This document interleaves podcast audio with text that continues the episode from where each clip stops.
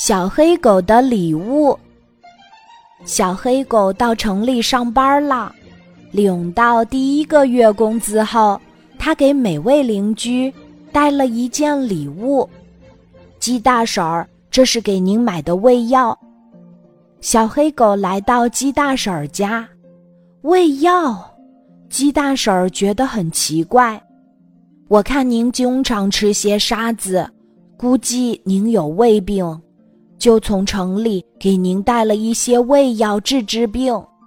小黑狗说：“啊，小黑狗，你弄错了。我们鸡吃沙子是为了增强消化能力，不是有胃病呢。”鸡大婶儿笑呵呵地说。小黑狗不好意思地笑了，把胃药拿回了家。鸭大叔，这是给您买的袜子。小黑狗来到鸭大叔家，袜子。鸭大叔一头雾水。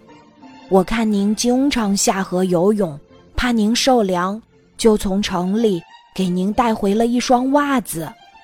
小黑狗说：“啊，小黑狗，你弄错了。我们鸭子的脚适合游泳，不怕受凉。如果穿上袜子。”在水里会发生危险呢，鸭大叔笑呵呵地说。小黑狗不好意思地笑了，把袜子拿回了家。猫爷爷，这是给您买的刮胡刀。小黑狗来到猫爷爷家，刮胡刀。猫爷爷很纳闷儿。我看您的胡子很长，就从城里买了个刮胡刀。让您经常刮刮胡子，小黑狗说：“啊，小黑狗，你弄错了。我们猫的胡子作用可大了，不能刮。它的长度和我们身体的宽度相等，能够帮助我们感知身体的位置呢。”猫爷爷笑呵呵地说。小黑狗不好意思地笑了。把刮胡刀拿回了家，小黑狗从城里带回的礼物一件也没送出去。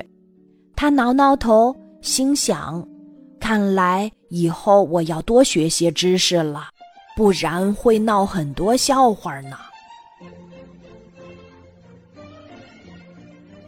今天的故事就讲到这里，记得在喜马拉雅 APP 搜索“晚安妈妈”。每天晚上八点，我都会在喜马拉雅等你，小宝贝，睡吧，晚安。